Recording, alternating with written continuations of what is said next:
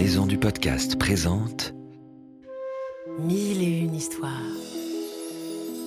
Laisse-toi emporter dans l'univers du magazine édité par Fleurus Press, avec des contes du monde entier.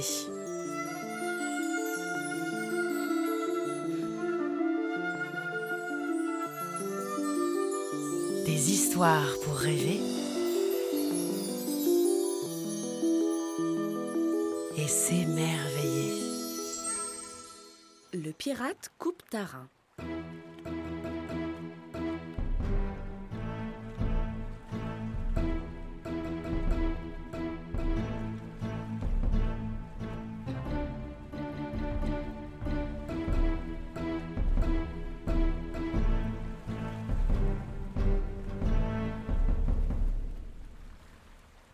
Il était une fois un garçon qui vivait dans un port.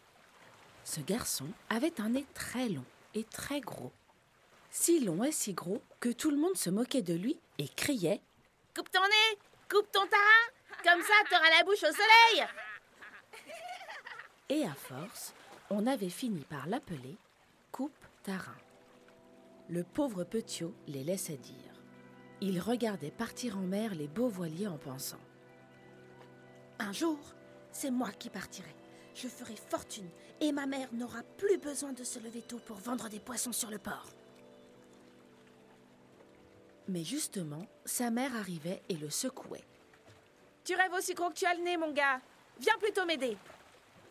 Seul Jean, le vieux marin, le rassurait. Un grand nez, c'est signe de chance. Tu verras, toi aussi, tu prendras la mer. Et tu feras fortune, car tu es malin.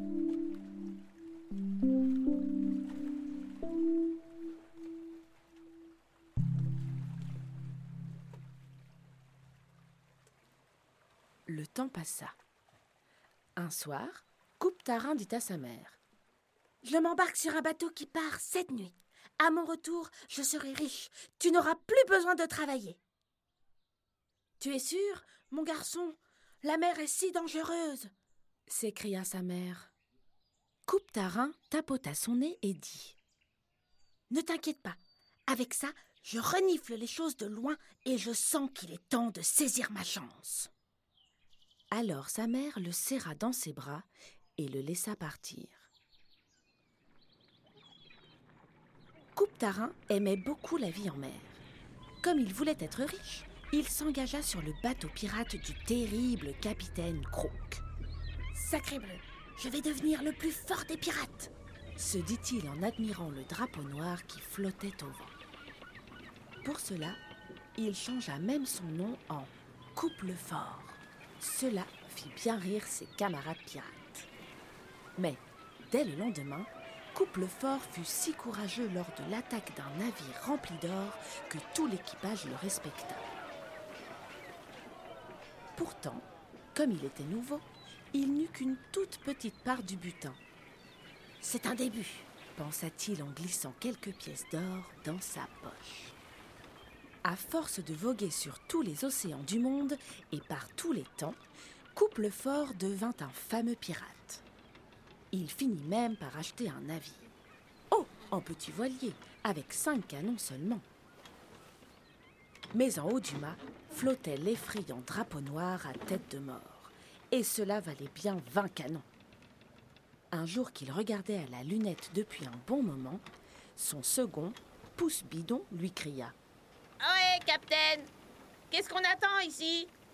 Patience, pouce bidon, répondit Couple Fort en reniflant. Hmm. Je sens que quelque chose d'important va arriver. Deux heures plus tard, en effet, un immense voilier apparut dans sa longue vue. C'était un galion du roi d'Espagne, chargé d'or et de pierres précieuses, défendu par 50 canons et 200 marins. Pouce Bidon s'écria Mais, capitaine, on ne peut pas attaquer ce galion. Ils ont dix fois plus de canons que nous. Ils vont nous manger tout cru. T'en fais pas, pouce bidon, répliqua Couple Fort. J'ai mon plan. Rapproche-toi d'eux le plus possible. On va voir ce qu'on va voir.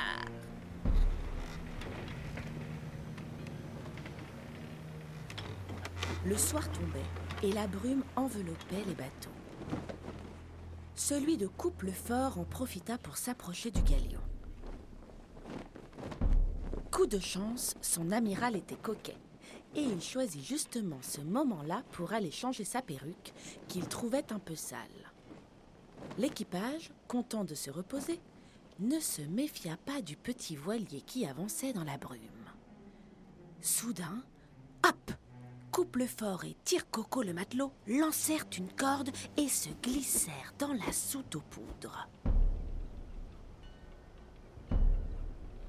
Tenant une mèche allumée dans la main, Couple fort hurla d'un ton menaçant Jetez vos armes, sinon je fais tout sauter Et l'équipage obéit sans répliquer. Les marins furent piégés par surprise. L'amiral, qui n'était pas courageux, remonta de sa cabine la perruque de travers. Pousse-Bidon et les autres pirates grimpèrent sur le galion pour ligoter l'équipage. Puis ils débarquèrent sur une plage déserte et s'emparèrent des sacs d'or et des pierres précieuses. Après cette aventure, Couple Fort était un peu fatigué de la piraterie. Il laissa son navire à son équipage et rentra chez lui en homme riche. Sa mère fut contente de le voir. Le malin coupe-tarin lui acheta un manoir face à la mer et elle n'eut plus jamais à travailler. Un jour, il rencontra la fille d'un capitaine. Celle-ci avait entendu parler du fameux couple fort, mais en vrai, il était si gentil qu'elle tomba vite amoureuse de lui. Elle trouva même que son grand nez était très joli. Ils se marièrent et eurent beaucoup d'enfants et de petits-enfants, à qui Coupe-Tarin raconta de terribles histoires de pirates.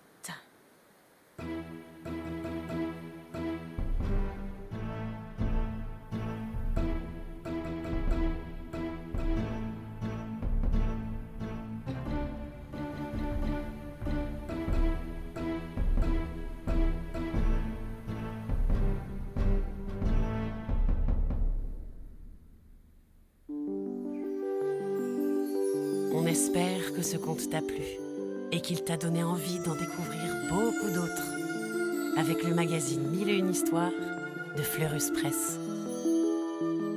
À bientôt!